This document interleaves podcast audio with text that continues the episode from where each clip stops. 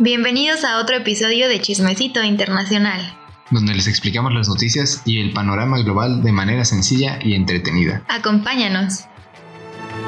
Es hora de Chismecito Internacional.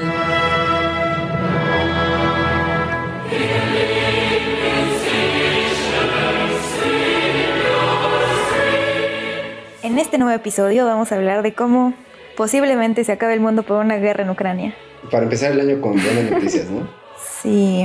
El año pasado igual empezó con que habían matado al general iraní y todo el mundo creyó en la Tercera Guerra Mundial, ¿no? Pues sí, pero creo que esto es todavía más realista y más congruente con... Yo no sé si diría una Tercera Guerra Mundial, pero sí una segunda crisis de los misiles, como ya he mencionado en otros lugares. Ujú.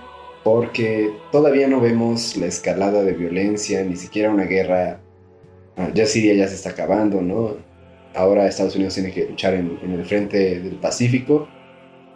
Y a menor escala también aquí en Polonia y en Ucrania, ¿verdad? Pues exactamente creo que todavía no hay una guerra como tal, pero al parecer todo se está calentando y esperamos que no suceda, pero ¿crees que suceda? Ah, pues para todos los que nos escuchan, tuvimos unos problemas técnicos en este programa, no se pudo lanzar en, en una fecha correcta, lo que realmente ayuda porque se ha desarrollado, pues de manera más terrible, pero se ha desarrollado un poco más el conflicto. Y como dije la anterior vez, yo creo que Rusia tiene muy poco que ganar y demasiado que perder, sobre todo en este nuevo mundo al que nos dirigimos. Probablemente. Bueno, a ver, Rusia ya tiene la península de Crimea y tiene Sebastopol, ¿no? Entonces, yo creo que si avanzara un poco más al centro o a la capital de Ucrania, sí ganaría más de lo que de lo que tiene ahora. La única desventaja es que nadie lo apoya. Pues yo creo que son muchas desventajas. Yo creo que, primero que nada, Rusia está en un punto demográfico de quiebre.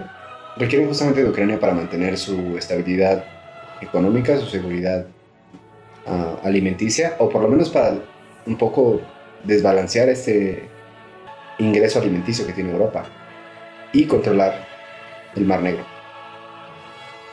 Yo diría que en ese sentido, Europa necesita a Rusia em, por el suministro de gas y Rusia necesita de Europa por el comercio, la economía y, como dices tú, la seguridad alimentaria. Sí, creo que aquí quienes tienen que jugar mejor y quienes ya se le ha visto sus movimientos son Francia, Alemania y sobre todo Polonia, que como siempre una vez más está en el ojo de la tormenta europea, en su posición geográfica que lo destina a estar ahí, y que no tiene realmente aliados porque es la puerta al infierno, ¿no? la, la puerta entre Occidente y Rusia. Y ahora con la salida de, de Gran Bretaña de la Unión Europea, la retirada de las tropas de Estados Unidos del mundo en general, y pues ahora también la crisis en, en- en Inglaterra y Gran Bretaña de, de escasez de energéticos y comida, pues, Y de COVID. y de COVID. El mundo está entrando en una fase peligrosa, creo yo, y en el peor de los momentos. Creo que estos imperios no se están dando cuenta de que tienen suficientes problemas en- al interior como para estarse peleando entre ellos, ¿no? Pero bueno, ¿por qué no nos dices un poco de contexto de, de este conflicto para que todos podamos entender de dónde sale este, este nuevo, ¿cómo dirías?, altercado entre naciones. Ok. Pues tenemos que ir a 2014, donde todo inició. Em, en ese año, Rusia se anexó a Crimea y a Sebastopol, como les había dicho. Eh, básicamente los conflictos empezaron con... Básicamente los conflictos empezaron con el Euromaidán. Estas fueron manifestaciones proeuropeas y nacionalistas por parte de universitarios en Kiev. Em, después empezaron a ser más y más grandes, empezaron a haber más personas participando. Y esto se dio también am, a partir de que el gobierno de Ucrania había planeado la firma del acuerdo de asociación con la Unión Europea. Después, Viktor Yanukovych, que fue el presidente en ese momento, eh, pues echó para atrás el acuerdo. Se supone que Rusia le dijo que si no firmaba el acuerdo con, con la Unión Europea, los iban a apoyar económicamente. A él le convenía, él era pues en parte prorruso y decidió que era lo mejor para sus intereses. Pero esto a la gente no le gustó. Entonces, cuando todo el país estaba protestando porque Yanukovych estaba haciendo las cosas mal, él decidió desaparecer. Solamente un día ya no estaba y el Parlamento se, vio obligado a destituirlo por abandonar sus funciones constitucionales. Apareció como cuatro meses después en una provincia rusa y en una conferencia de prensa denunció un supuesto golpe de, de, perdón, un golpe de Estado. Dijo que por esta razón se vio obligado a abandonar el país. Pero pues yo creo que no es verdad, solamente fue porque estaba en peligro uh, por estar del lado de, de Putin. Y pues hubo mucha, creo que hubo mucha respuesta de la comunidad internacional en la que, por ejemplo, Alemania y México llamaron al gobierno de Kiev a respetar los derechos civiles. De hecho, acusaron a Yanukovych por asesinato masivo, porque durante las eh, protestas del Euromaidán, pues hubo mucha gente que, que resultó herida, hubo gente que lamentablemente perdió la vida en, en estas manifestaciones. Y pues a partir de ahí la, la relación Rusia-Ucrania creo yo que se ha visto un poco más pues creo que se dañó un poco. Y también, pues la Unión Europea, al ver que el, acuerdo ya no se firmó, bueno, al final sí se firmó, el acuerdo al final sí se firmó, igual en 2014 y entró en vigor en enero de 2016, pero pues en medio de todo esto hubo pues un conflicto, digamos, interno. Igual también una de las cosas que, influenciaron fue que em, en esos momentos la población estaba muy dividida. El 38% era pro Rusia y el 37.8% estaba del lado europeo. Y esto hizo pues más difícil que dentro del país existiera pues una idea homogénea de cómo debería funcionar la sociedad. Que la anexión de realmente genera muchos problemas de logística para Rusia y ahora la intervención en el Donbass creo que también muestra que el apoyo prorruso no está no es tan fuerte ni tan extendido quizás como ya les gustaría. Se habla mucho de que Putin quiere recuperar esta Novorossia, ¿no? De nuevo para controlar el Mar Negro y tener una salida perpetua o, perenne durante el año. Y también se han visto ejercicios navales de Estados Unidos y las fuerzas de la OTAN en el mismo mar, ¿no? que justamente los rusos consideran una gran violación y una amenaza.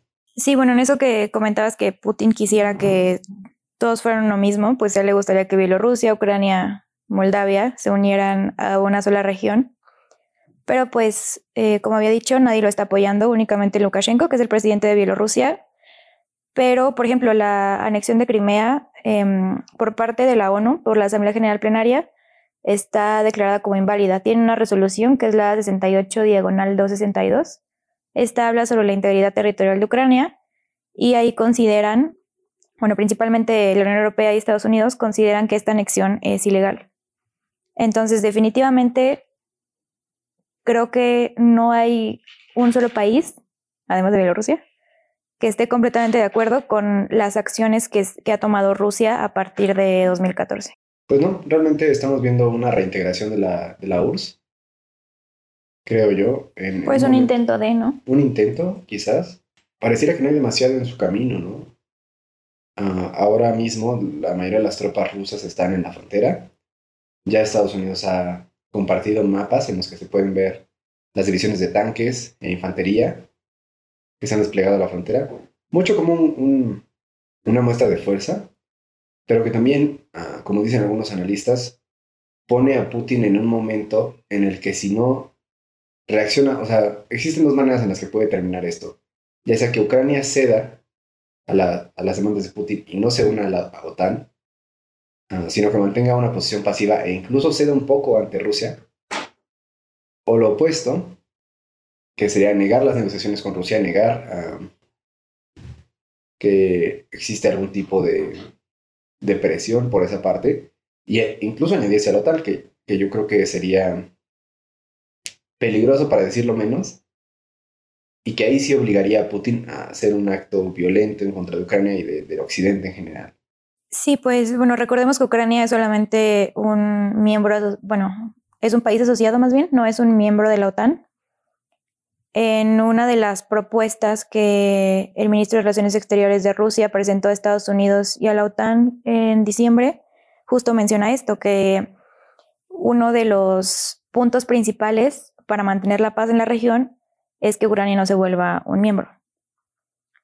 Yo creo que esto lo hace con la intención de que si en algún momento quisiera invadirlos o atacarlos, la OTAN no se viera obligada a responder pues con, su ejército y, con sus armas, porque pues según la Carta del Atlántico, cualquier, cualquier ataque que se haga a un miembro de la OTAN hace que cualquiera de los demás países miembros contraataquen.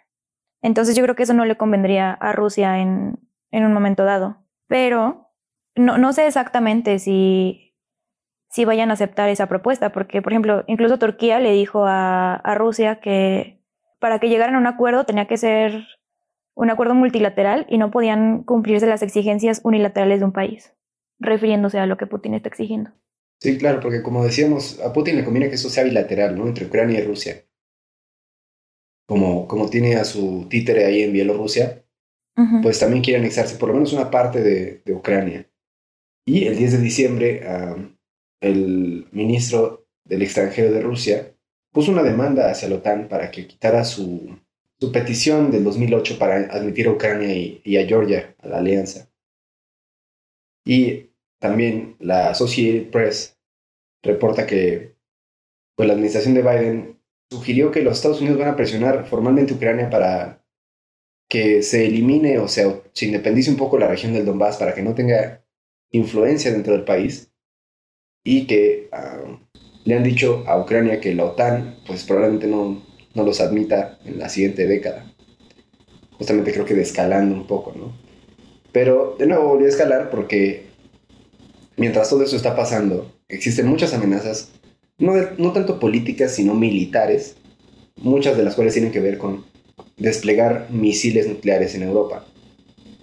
Cosa que, pues, ambos países supuestamente ya han hecho. Rusia dice que Estados Unidos ya ha puesto misiles en la frontera en Polonia y en Ucrania y que pues él tendría que reaccionar de igual manera. Y esto, pues como decimos, acerca más a una crisis de los misiles porque ninguno de los dos ha querido, ha querido continuar con los tratados de, desarmamento nuclear ni con el tratado famoso de ah, armas nucleares de rango intermedio que desde los 80 venía protegiendo la seguridad estratégica en Europa. Sí, bueno, aquí creo que hay dos versiones. Una que es la versión occidental en la que eh, pues se culpa a Rusia de todo lo que está sucediendo, de que están haciendo los ejercicios militares muy cerca de la frontera, están aproximadamente a 50 kilómetros de Ucrania. Pero por el otro lado, Putin sostiene que al estar dentro de su territorio, está en todo su derecho de hacer lo que quiera.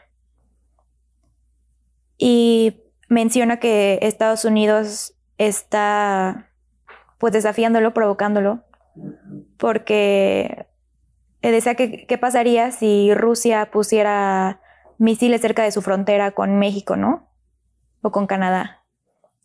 Y pues se piensa que Estados Unidos reaccionaría inmediatamente porque se sentiría amenazado y es lo mismo que, que Putin, supongo, está sintiendo en este momento.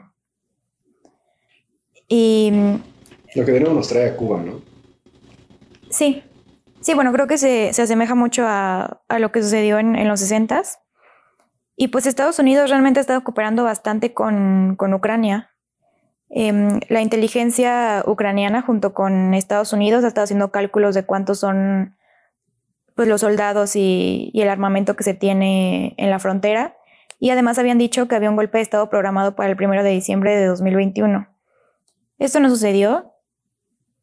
Probablemente pues fue una falsa alarma, probablemente descubrieron a los rusos y entonces tuvieron que detenerse para pues no, no demostrar exactamente sus planes, realmente no lo sé.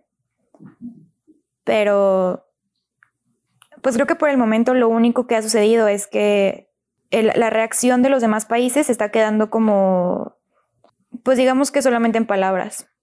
O sea, el presidente de la OTAN, Jens Stoltenberg, ha dicho numerosas veces que em, Rusia pagaría caro si decide atacar a Ucrania, Estados Unidos dice lo mismo, Olaf Scholz también dice que las consecuencias para Rusia serían muy graves, se habla de un bloqueo económico, pero justo como lo mencionamos, yo creo que al depender Europa en 43% del gas ruso y los problemas que ha tenido con abastecerse eh, con los ductos de Argelia por su conflicto con Marruecos, pues realmente no les conviene entrar en un conflicto como tal o en un conflicto directo.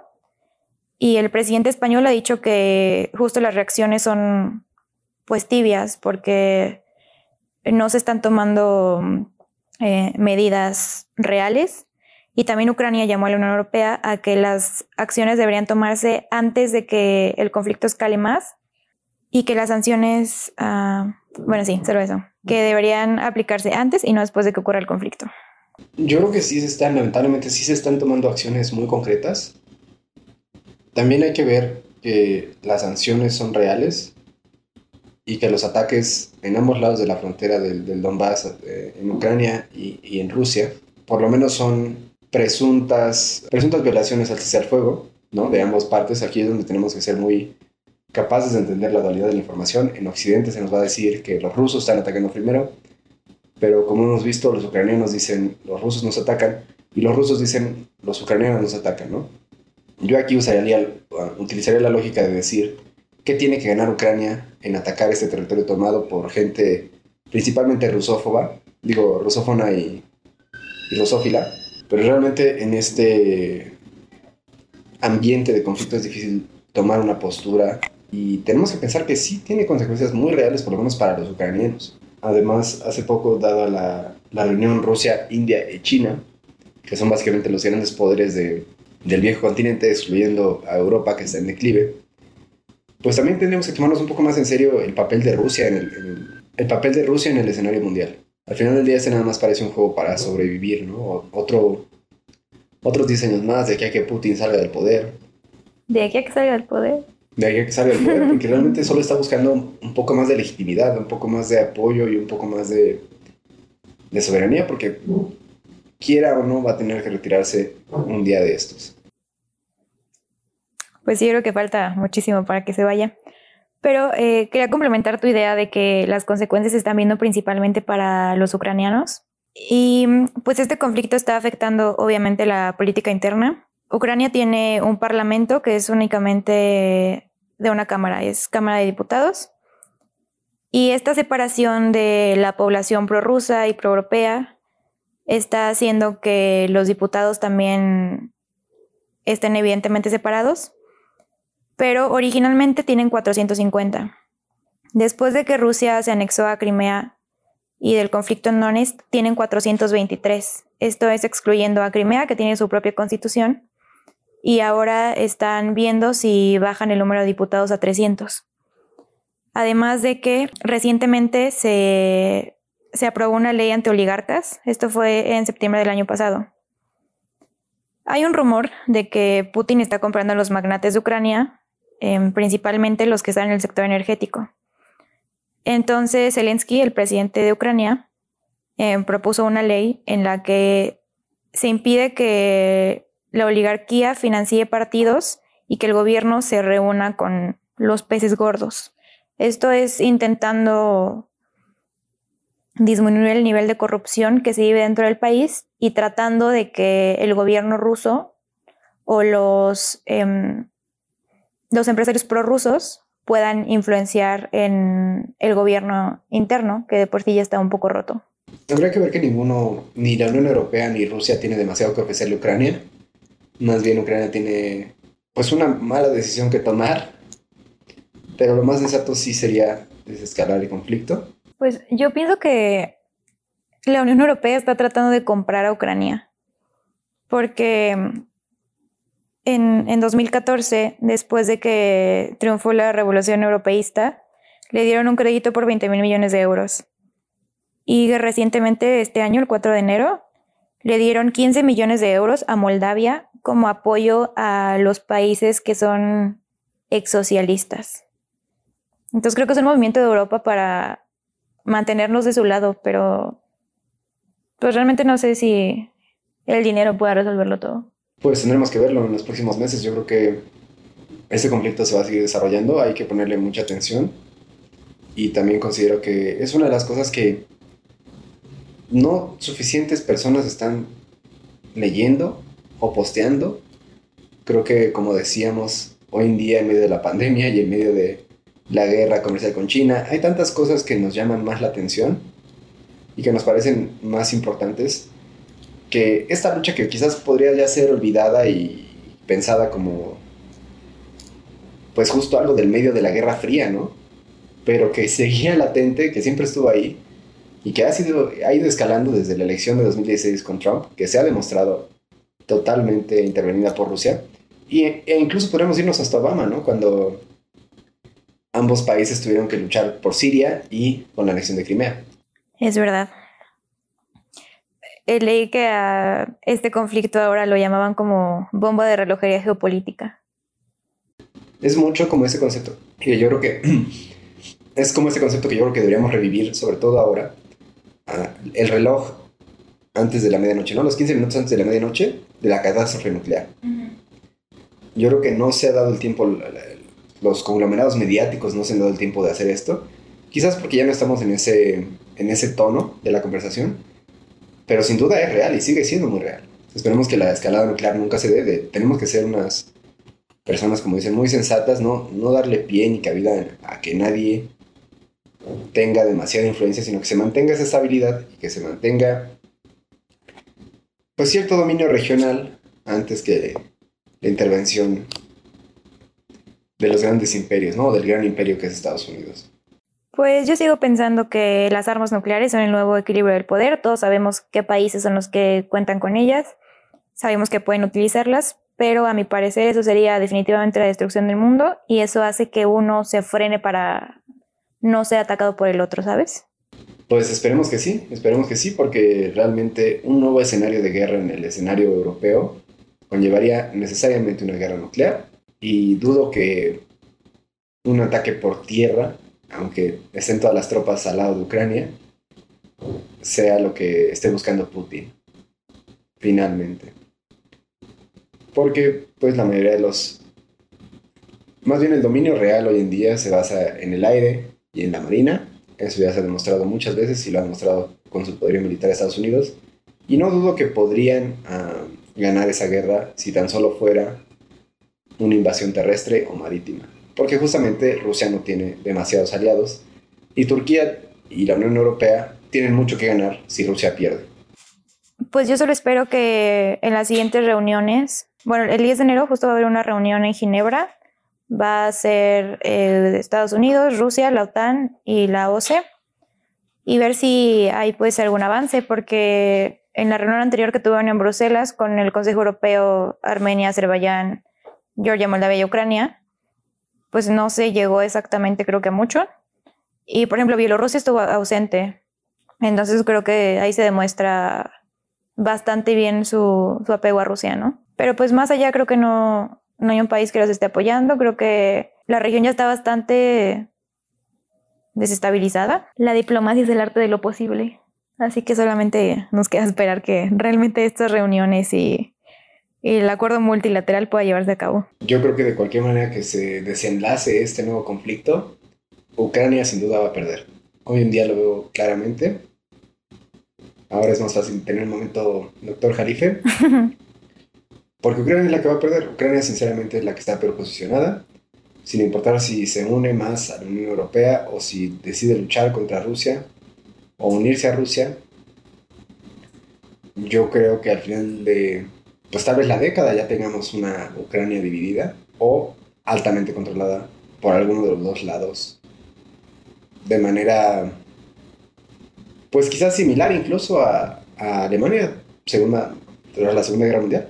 Creo que es lo que se está intentando evitar, que exista esta división en la que el bloque occidental, liderado por Estados Unidos, se divida a Ucrania a la mitad con Rusia, justo como se dividieron Alemania creo que Ucrania sí está, bueno, ha estado perdiendo desde que Crimea está del lado ruso.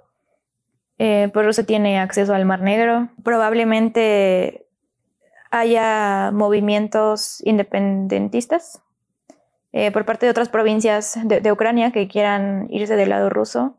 Realmente creo que sí su población está, pues no, no diría indecisa, pero sí dividida entre deberíamos ser europeos o deberíamos ser rusos. Em, deberíamos integrarnos en la Unión Europea o deberíamos ser nuevamente un bloque como la URSS. Yo esperaría que Ucrania no perdiera más o perdiera lo mínimo porque pues lamentablemente la gente es la que sufre toda esta catástrofe, ¿no? Sí, sin duda, como todo conflicto internacional, pues quienes más lo sufren son muchas veces quienes menos la deben. Y al parecer nuestros diplomáticos y nuestros líderes representantes, pues tienden a pensar más en los siglos y en los imperios que en las personas de a pie. creo que mi conclusión para este episodio es, como dijo Joseph Borrell en su, en su visita a Ucrania, esperamos lo mejor, pero nos preparamos para lo peor. Mi conclusión es que para este peor no hay más que un búnker y mucha comida, pero pues siempre hay fe. Arriba la esperanza, abuelita. Arriba la esperanza, arriba la esperanza a toda nuestra audiencia. Muchas gracias por escucharnos hasta acá. Este ha sido un episodio más de Chismecito Internacional. Bueno, pues muchísimas gracias por escuchar este episodio hasta el final. Nosotros somos Juvenoya Radio, Juvenoya M. Estamos en juvenoya.mx, la radio juvenil del momento, arroba juvenoya MX en Instagram. A mí me encuentran como aram.g oficial. Y a mí me encuentran como chismecito-internacional. Y mi cuenta personal es Jennifer Zetobe-bajo. Si tienen comentarios sobre lo que acabamos de hablar, si quieren que veamos nuevos temas, nuevos enfoques, estamos abiertos al diálogo. Aquí tenemos una comunidad muy activa. Nada más respóndanos, mándenos un mensaje y aquí estamos para ustedes. A mí me gustaría saber qué quieren escuchar este año, saber este año qué quieren aprender. Así que solo escríbanos y siempre los escuchamos. Muchas gracias por escuchar una emisión más. Hasta pronto. Bye.